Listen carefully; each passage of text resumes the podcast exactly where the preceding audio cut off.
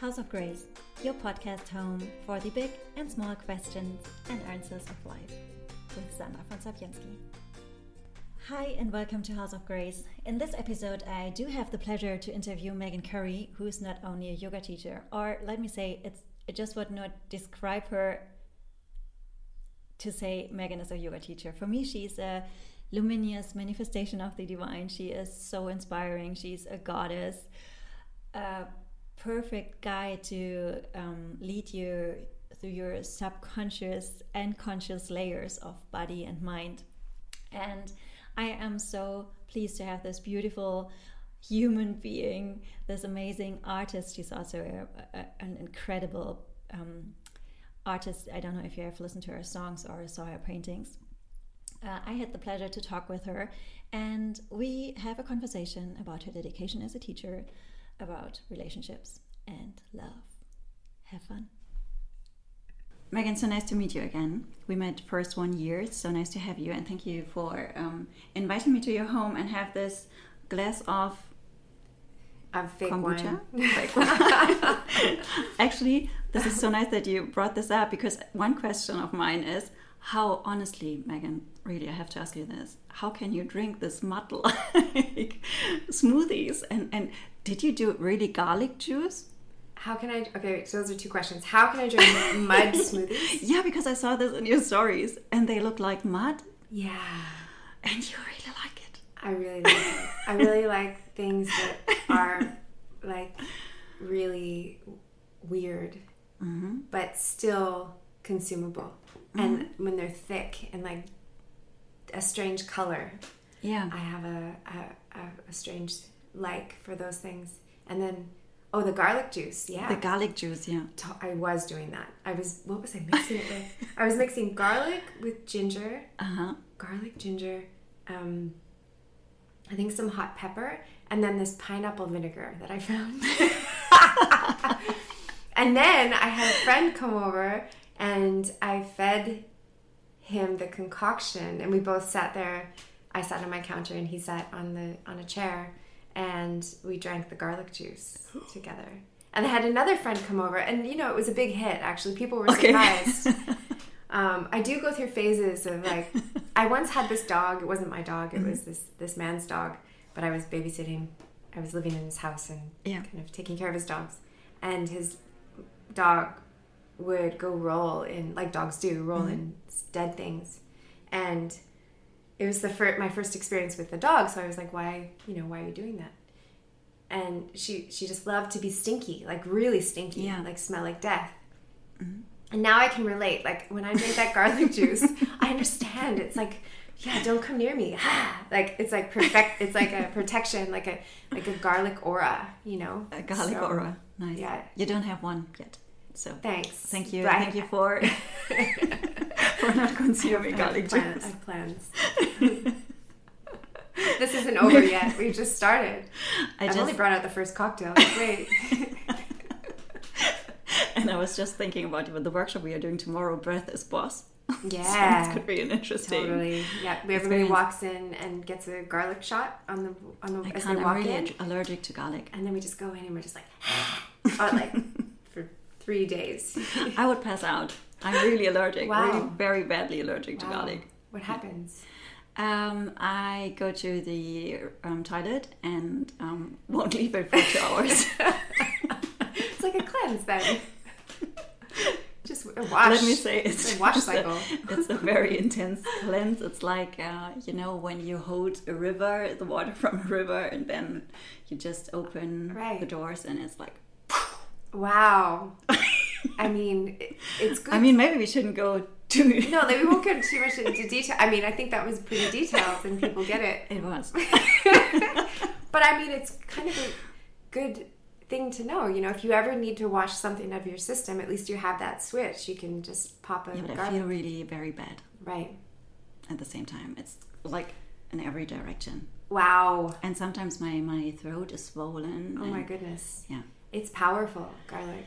Actually, I'm I'm I'm mildly allergic as well. I don't have that same reaction, but I feel if I eat it, um, just as a tingle? normal thing to eat, I get pain in my body and I feel swollen and super dry. So but you said, yeah, let's do a garlic juice. no, no, no, no. But I, I can use it if I need it. So Yeah. if I need it, I don't have those reactions. So if I have Oh, something sweet. going on and my immune system needs Okay. help, I'll pop, I'll pop a, a clove. I'll pop a clove and um, you know I'm fine. But if I'm not, you know, kind of if I don't have a weakened immune system and I take it or I eat it Yeah. a few days in a row, I I have a reaction. Maybe I try it the next time. Maybe. Speaking of details, we have seen us 12 months ago. So what happened the last 12 months? And I do want you to go into detail. Detail. no, but is there something you want to share which was really exciting and, and are in really new insight? Mm, well, I um, rewrote my 200 hour teacher training, which was really exciting for me because as the years have gone by and I've accumulated more and more and more experience and more practice, um, I felt it was like finally the time to like to be able to crystallize everything that I've learned into the training so that the training really encapsulates um, the practice as I as I see it now as I experience it now. And What That's would you say was the biggest shift, and uh, so that you that you were thinking, okay, I have to rewrite it. Well, I would say that before, um, it was a more, I would say, like general overview in some ways.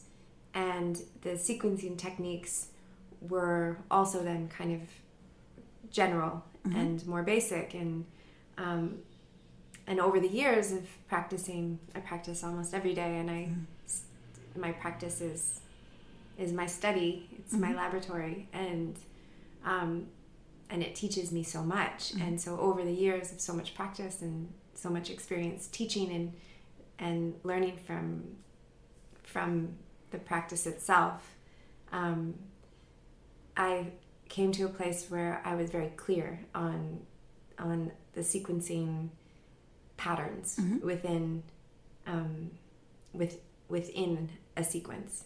So in, in a sequence, I see many different sequencing patterns, and I was at a point where I, I felt ready to really go in and articulate everything. Um, so that was a big part of what shifted for me, and just making it really authentic to me, and sharing from that place um, more than what the previous training I had written was articulating. Yeah. Um, so yeah, that I would say that is the main one of the main shifts, and and just having taught now fifteen teacher trainings, I at that moment I think it was fourteen. Um, after that many, there's in, for, in my experience, I'm like, okay, I'm ready to revamp. After I've learned so much, so I know what works, I know what doesn't work, I know what needs to be tweaked. I want to make this teacher training as best, the best teacher training I can make it because I value every person who makes the effort and has the courage to take that step Yeah. and to come. So I want to match that with how much, how much, as much effort I can, as I can put into it to make it the best experience that I can make Yeah. at this point in time. And and then I know in like two more years I'll want to you know tweak and or next year I want to. So it's a constant. Um, for me, it's constantly changing. I I don't see it being a reality for me anyway. Um, that I would make a training that then I would just use forever. It always has to be evolving as I evolve and as Yeah. we evolve and the practice evolves.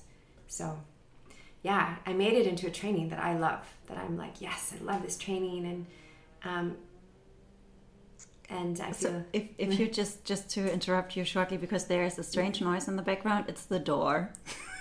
it's not Meghan or me. passing gas.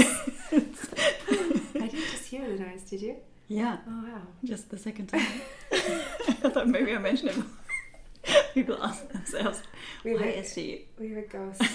ghost here. We do have a, a guest maybe visitor. we we we have a threesome. yeah, we have little invisible friends. Yeah, that's beautiful what you said. Also, and I also saw that you have a 300 teacher training. yes, I do, and that's been a big project. Should I go shut the door? Shut, shut the door? Maybe. Yeah. yeah, if it's okay for you. Okay, I'll go close it. Otherwise, every time we'll just be giggling. Wonder which door it is. Yeah, me too. So Meghan closes the door. We'll be back like in one second. Might be that door or, or that door. Okay, I'm back.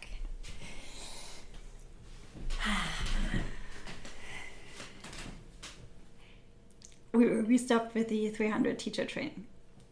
Perfect. um, yeah, the 300 hour is something I've been contemplating and planning for five years. And again, for me, um, I have a real desire for what I share to be really of value and potent. And so it's taken me a long time to write this because I don't, for me it's a birthing process. It's not something I just I don't want to just whip out material and then you know serve it up or something kind of like fast food. I want I really want to slow cook everything and share from a place of experience rather than um, from a place of retained information. So um, I'm now at a place where I'm ready to do that. And it's taken me a long time, but I feel like then the value that I can give can match the value of um, everyone who does come and show up and their the the amount of effort and courage and um, what they what people when they make that decision it's a big decision to come and do a training on so many different levels you know? It's it's scary. You to be you'll be put in a place of, of vulnerability with people that you don't know and often in a foreign country and um, in a place of of learning and being stretched and being challenged and um, taken out of your comfort zone. And it's a financial investment and there's so many different aspects that I respect um, and appreciate and think about. And so the time that I take to put it together is to match that value that I see um, people bringing to the table. Just with all of the different steps that they take and things that they need to align in order to make that happen. Um, so anyway, I'm super excited about it because I'm now in a place where I feel like excited and Yeah. ready, and um, it's an expansive place of stepping into stepping into, I guess, a new kind of realm of space holding because space holding for a 300 hour is different than for a 200 hour. It is. So, yeah, there's a certain I kind mean, of I like guess it's ripeness yeah. or readiness that, um, and then I know that there will be like, th- there'll always be things to learn and always be things to change and ways to grow and um, feedback to to be had. So, this will be Are you also scared some sometimes to um like um are you, are you is there also not a real fear but like respect to do this 300 or do you do you have this in general? I mean you teach for such a long time and you are so experienced um, people all around the world knew, um, know you. Is there any time when you nearly pee in your pants because you're scared? I just peed my pants a little bit right now. um,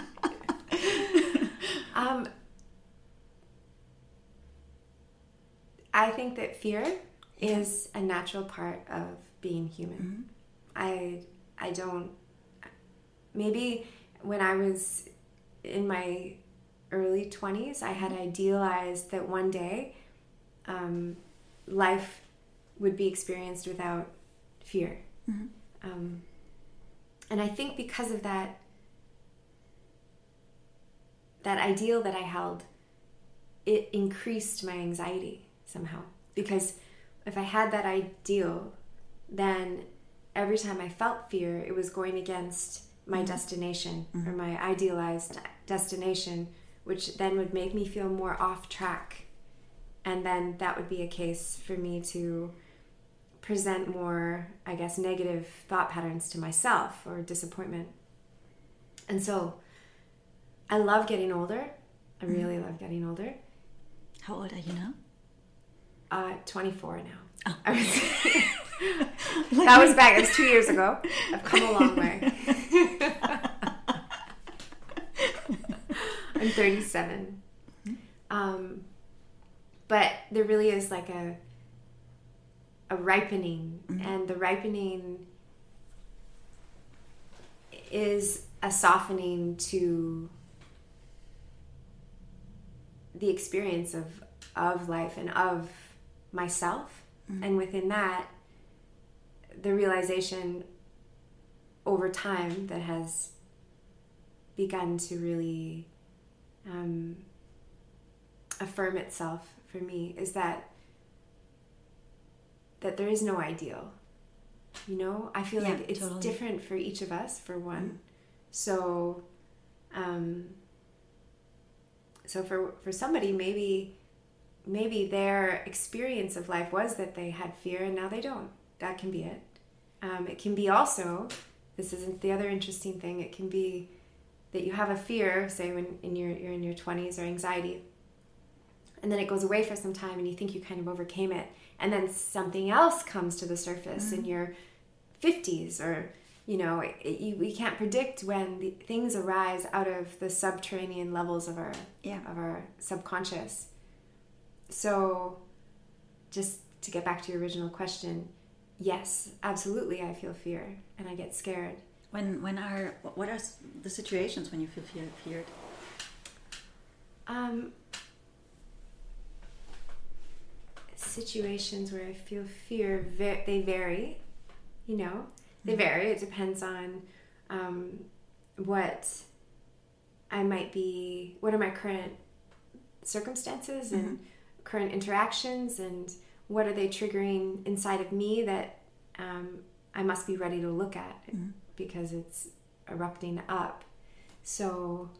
Um, you know, I, I think that that really it does vary based upon what are the external circumstances that are um, pressing the buttons of my internal wirings, and so I wouldn't say there's just one kind of Situation. situation. Um, I still get scared on airplanes.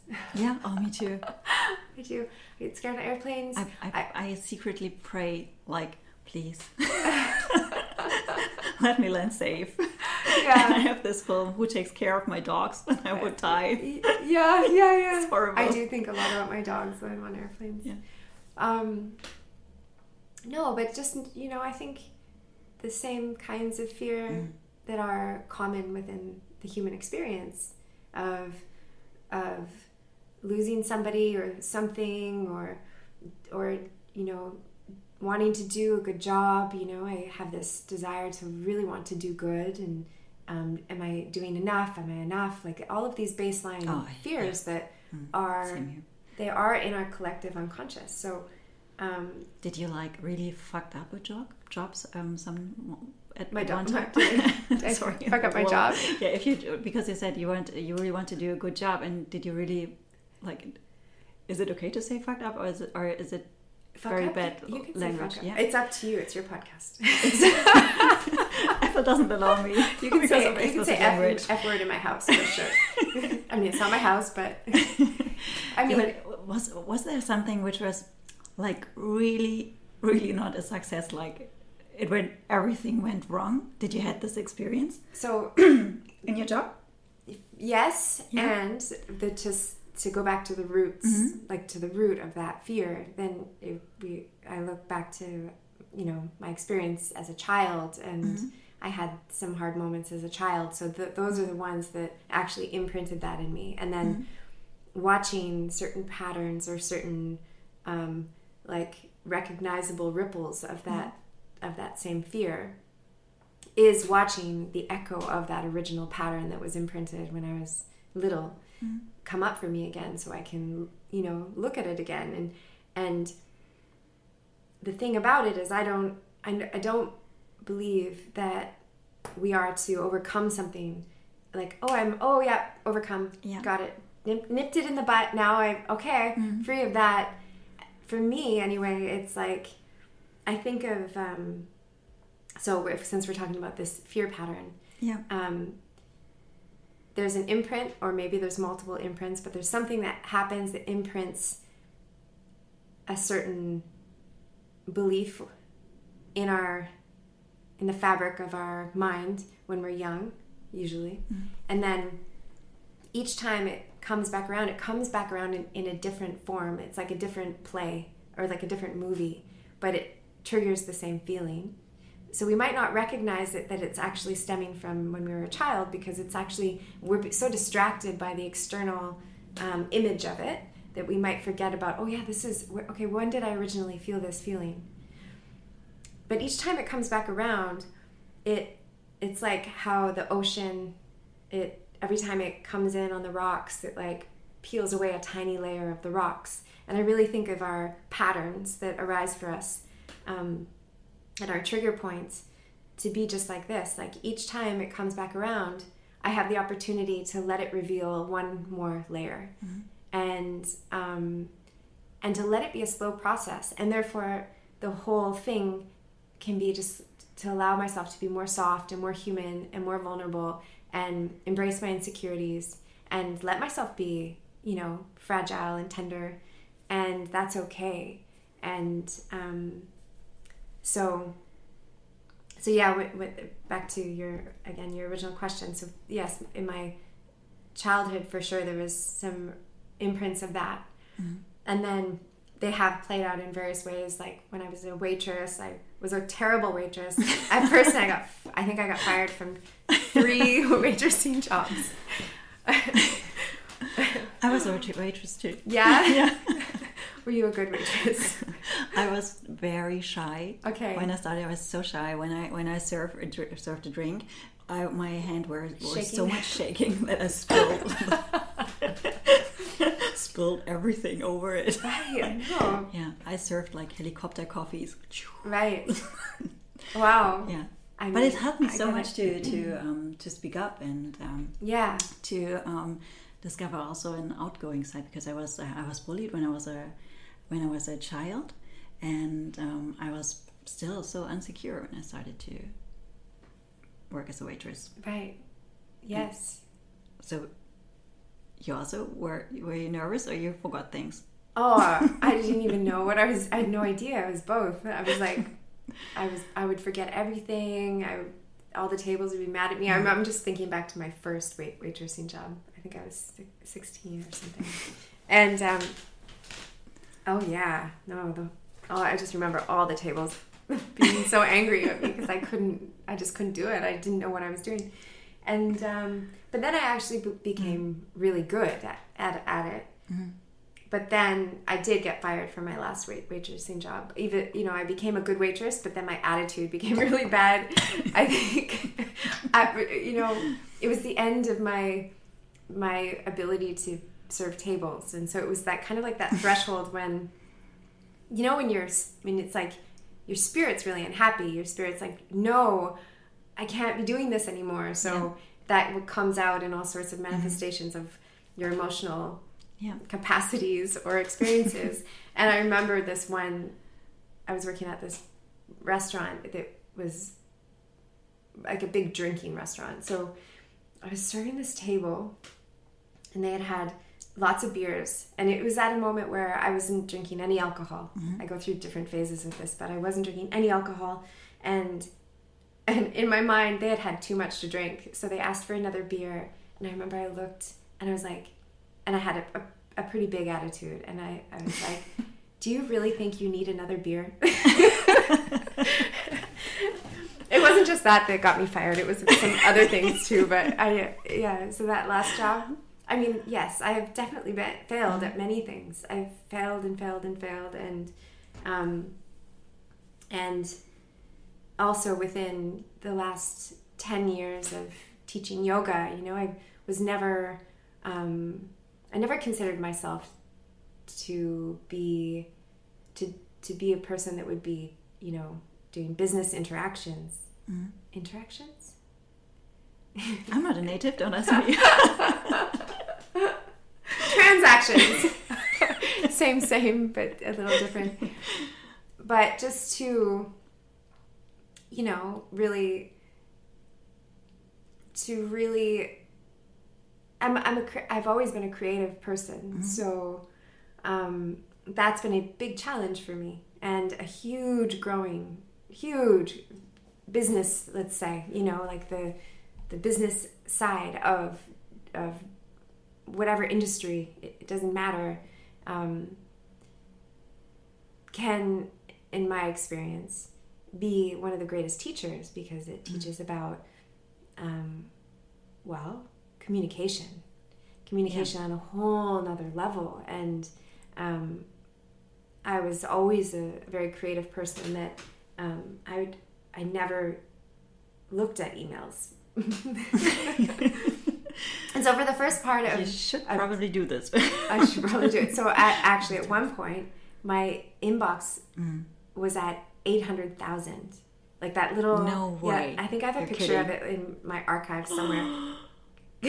but it didn't bother me because I was like, oh, that meant that number meant nothing to me. Yeah. And it was probably, you know, half junk It's just a ripple on the ocean of my consciousness.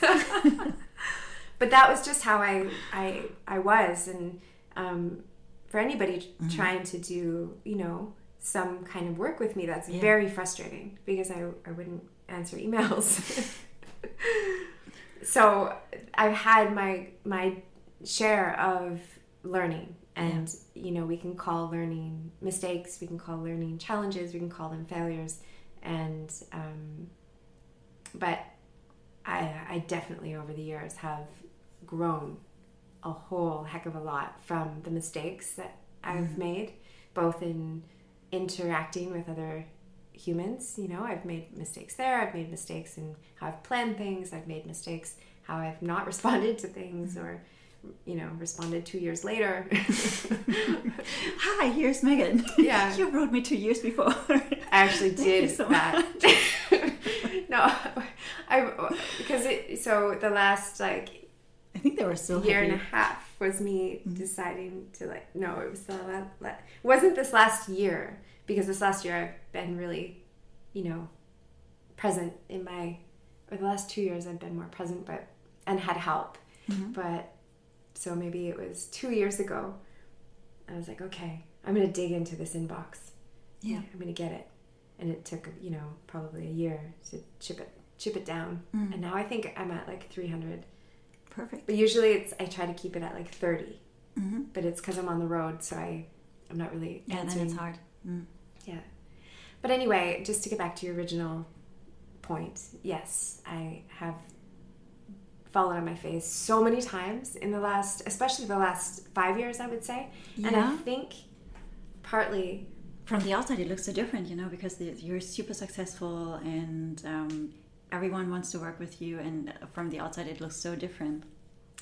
I thought the last five years were, or maybe it's maybe it's both. It's like you were even you went even you became even more popular, but again you had this I think there's that challenges and who made you even grow bigger. I think that that is what they do. Mm. You hmm. know, before um, before we can grow, I think we have to see a contrast of something. Yeah. And I think that I think that you know, when I'm going through challenges, I might be the opposite of some people. I don't want to be on my phone, to be honest. If I'm going through something and I'm I'm focusing on that thing rather mm-hmm. than being on my phone. So maybe in certain periods and and I mean even for, just from the beginning of whatever Instagram or Facebook when this whole thing began. Mm. um, there was periods where I would go offline for months at a time, um, and often it was because I was going through something, I was processing something, and I would when I process something, I go inside, like I I go very internal. I go into my cave, and I speak to the people really close to me, and I have a network of support, and and I will tap into that, and I go in and I do my work, and then I come out and I'm like, wow, okay, and I've learned so much, and then I usually come out with and share what I've learned. Mm-hmm. Um, and that's just how I process information. And we all do it differently. You know, I think some people process it more externally and they might share what's going on for them in that moment. But when I'm really deep with something, I don't have the capacity to mm. pick up a device and write and you know and write about it or be externalized be external about it so maybe that's also why i'm not sharing every single moment that i have felt a challenge but i do share it in a different type of way. I share it with my art or my songs or um, when I'm painting or um, the way I move in practice is often how I express things that I can't express in words mm-hmm. because I lose my words when I'm when I'm processing something. Um, but when you write later, it's so beautiful. and it's so vulnerable. I mean, the one of the latest posts was about your vulnerability, and um, I just wrote it down. No, I didn't. Insecurity. I wrote one. Insecurity. Yesterday. Yeah, mm. and this was so beautiful, Thank and it's you. so important to share it. And um, um, I'm also not sure if it's really processed when you go when you are only writing externally about it. I think there are always, or this is at least something which I discovered the last two years, when you have challenges and there are challenging emotion situations, you need to just sit there with a feeling with your little monster and hug it and sit there and have a cup of tea and, and at some time it dissolves and it hugs you again mm-hmm. and then it says goodbye but you've, you've learned something and uh, it's it's digesting mm-hmm. it's digesting and you can't digest when you are just outside so mm. well, sitting there in quiet with your emotions i would say we're all different we're all so different you know like and when I when I get too caught up in well when I'm think when I'm contemplating something mm-hmm. um, about how I might do something versus how somebody else might do something or mm-hmm. or vice versa mm-hmm. I I like to zoom out at, and like hover above the earth yeah. like in my mind mm-hmm. and look back at the earth and mostly like at a jungle let's mm-hmm. say and look at all the diversity. And it helps me to put back into perspective right there's not like you're not doing it wrong or i'm not doing it wrong or there's not like a wrong or right way there's not one roadmap. Two songbirds you know they don't necessarily say, say, sing in the exact same way. And um, i think that it can be that for some people to externalize it it can really help them process i see that as a possibility it's just I don't comprehend it for myself because I, I've, I don't externalize things in that way. But I really do think um, that it is possible for people that maybe there's not just digesting is such a it's such a unique and spontaneous thing. Yes, you're right. I also write also when I'm in the process, but I still need before I write, I need to sit down and, and watch it and um, and, and sit with it. Yeah. And then I can write about it. Right. Yeah. Yeah, it's a very and, personal thing. Yeah. Um, but but thank you so much for sharing and, and sharing your vulnerability. I also ask myself because I'm personally interested in that. you travel so much, and uh, for me, this the last month were also um, a lot of travel. I mean, and now I'm in Amsterdam with you. I'm not teaching, but I'm I, um, I have free time and can study with you. I'm so much looking forward for the next days. And um, then I go in July to China and teach there, and I'm nearly pee my pants because of that. I'm really excited about it. And I was traveling like all over Germany and Switzerland, and I had nearly no time for my relationship. And this was really challenging, and I for my love relationship. So, um, how do you how do you handle this? And also sometimes I feel this this is so strange. I feel quite lonely, but I don't want to go out and meet people at the same time. Can you can you relate? Do you have this as well, or and how do you manage this with your yeah with all your relationships and especially with your love relationship? Let me learn from you, Bengen. my my invisible love relationship. Invisible. How do I manage it? Well, you see, the door. he's invisible, so it's quite easy because I don't have to pay for a plane ticket. Okay, that's perfect. Um, Shall we call him Pierre? He's very quiet. Nobody notices that he's even there at dinner, and I don't have to pay for his meal. Um, yeah, he's he's cool. He, my my I would have to say I'm very lucky because my lover is invisible, and um, so I am over the years, mm-hmm. um, or I have been over the years. I've had a few relationships over the years. a couple handfuls. no, I'm just I'm just kidding. That was a joke. But um,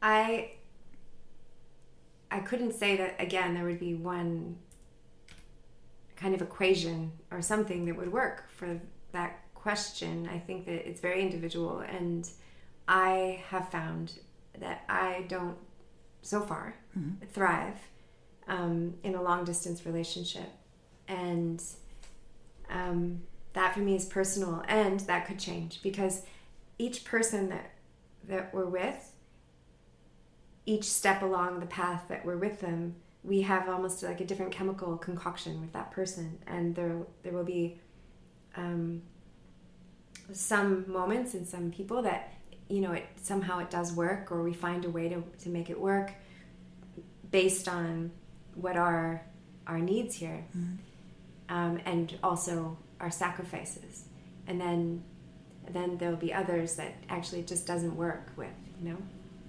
So for me, so far, I've had a few, and they've worked for a bit, but but then they haven't worked. But I, I wouldn't. I also wouldn't attribute only that to the long distance. I think I would attribute that to to bigger things than that, which would just be some incompatibility um, things that, yeah, just not being as compatible with these with these men, but definitely um, learned a lot of lessons. and currently, I'm single, and so her email address is. no, just kidding. My invisible phone number. you can find it in the invisible uh, subtext. um, but I have to say that this is the one of the times in my life that I'm realizing how happy I am to be single mm-hmm. and the gift of being single for me. I'm still open to uh, to meeting somebody, but a thing that I've contemplated for many years is mm-hmm. what is love, baby? no, I mean really like love is a conditioning. We're conditioned into into an another ideal. We're just we have so many ideals in our tree, the tree of our mind, and so for me, it's been many years of kind of contemplating and peeling it apart. So many of my ideals that I think are quite common are this kind of romantic, you know, um, relationship that should look like this and this and this and the other. And I'm becoming more grounded, I guess, in in being able to sit with a new reality. I just don't know if if this idealized type of romantic relationship is actually is actually real. Like it's real. You know, we can it can be real if you want it to be real. But again, it's it's stemming from this romantic era and the conditioning that comes from it. Mm-hmm. And I really like to inspect that because then what I'm doing is I'm I'm looking at a belief system that's been put in place in my mind and asking, okay, but how do I feel about mm-hmm. that? And and how does it make me feel if yeah. I just succumb to it because if I succumb to it, and I'm not in a relationship or like the love of my life hasn't come along, mm-hmm. quote unquote, the love of my life, then due to the ideal, I'll feel lesser than or I'll feel bad or whatever because it my circumstances are not living up to that ideal that I've learned about love. So um, my perceptions on love and relationship have altered a lot over the last years and I've took it taken a bit of a, a deeper inspection.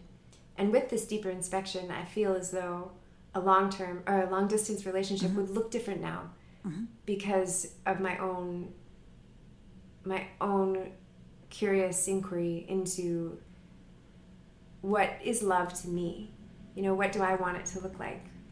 Um, what does it actually mean? What is it right now for you? Do you have a do, do, do, did you find a definition for you or or did you define values you wanted to you want to live in a relationship or so my definition of love is to hold space for all the differences that's mm-hmm. my definition that's that I've beautiful. come to so far mm-hmm. and that's the like when I say love every moment that's what it means to me mm-hmm. because if I'm talking about loving every moment in terms of a romanticized mm-hmm. type of love that we've grown up with, with all the movies and Disney movies and just the way we've been, you know, been conditioned, then love every moment would mean mean that moment to moment I need to be like enchanted and like swept mm-hmm. off my feet and in this kind of like gushing ecstasy of ah like the high of love and I started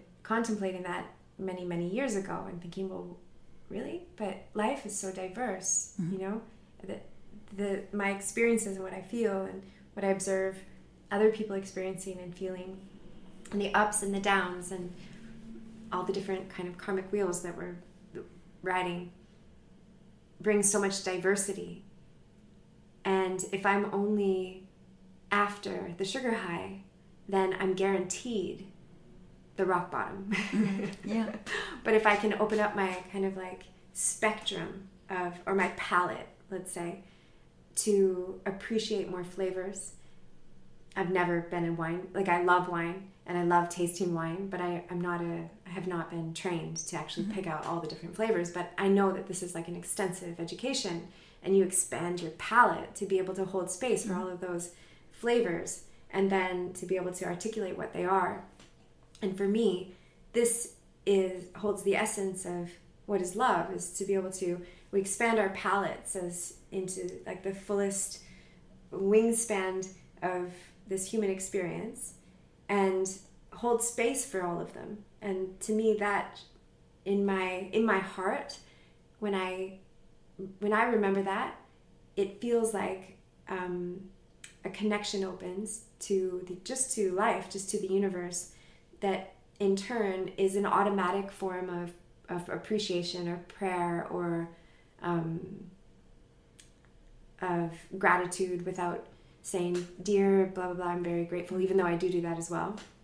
But just being here now with whatever is, to me, that's my definition of what it is to love rather than zeroing in on, you know, one aspect. And so when that comes to another human being, of course, there needs also to be some um, discerning, and the discerning is because because we come we're a bundle of patterns, and our patterns will attract other patterns.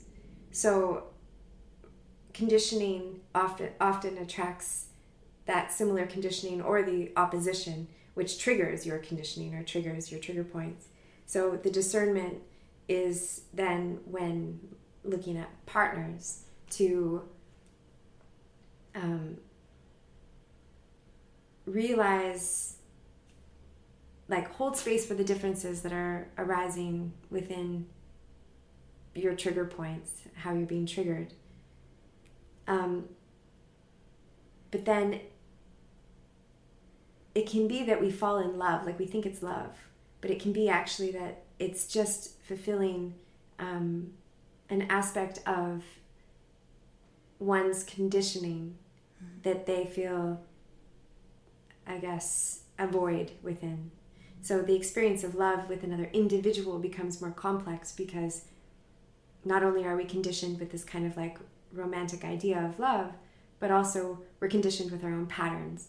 So therefore, I might be attracted to somebody who's, um, let's say, unemo- emotionally unavailable, and feel like, oh my god, I'm so in love with this person. Mm-hmm.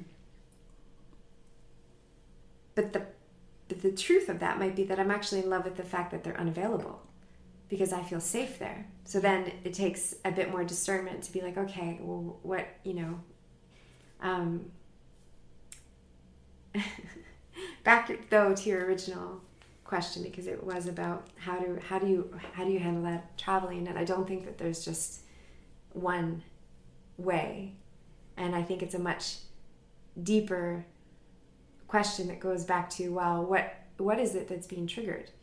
And that that's the starting point of any of anything because those those trigger patterns whatever they are in in you and in your your love or your friend or whatever it might be these are the interesting pieces to navigate because that's where we can really learn we can learn about our mm-hmm. individual conditioning our social conditioning and then from there we can begin to, to make choices and that is like sounds easy you know, we look at our conditioning. At, okay, and oh, how oh, am I being oh. triggered? And then we just make choices. Why I didn't think about this. Just make, make some choice. What? Just make a choice. but I, I mean that that work and that process in itself is like, I don't know, like trenching through a swamp for forty days or maybe two years. But then you you we know that when we do that, we come through that swamp, or maybe we don't come through it, but we've grown so much. I'm just going through this and and evaluate what are my values, what what what do I want in a relationship? Why do I need so much intimacy and how, why do I want re- to be very close? And can and the most important question, can I allow myself to be loved?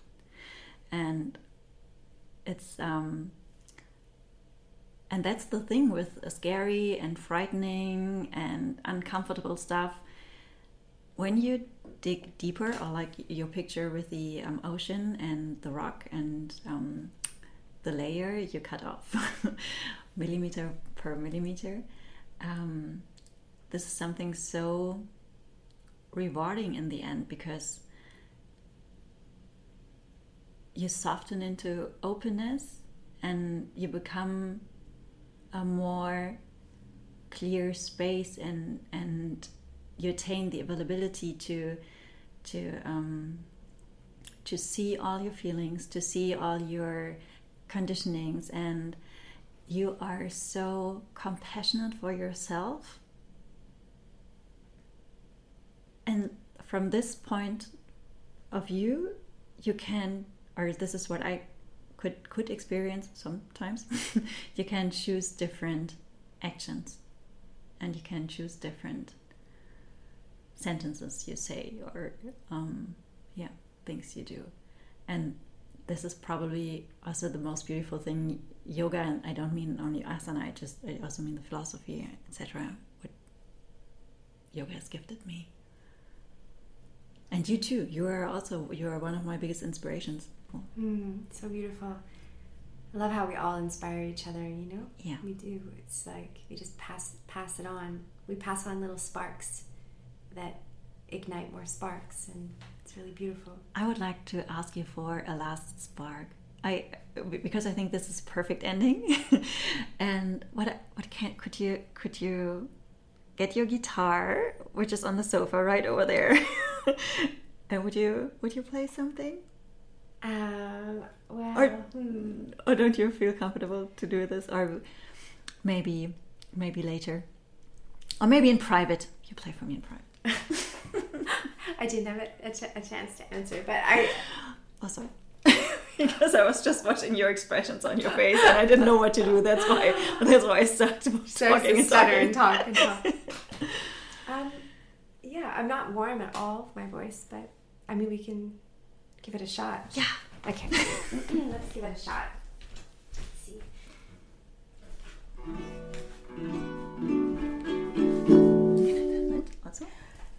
my god. I just asked her if I can film it too, but she. oh my god. okay, let me see what song is appropriate. I play. I I'm really drawn to like sad songs. um,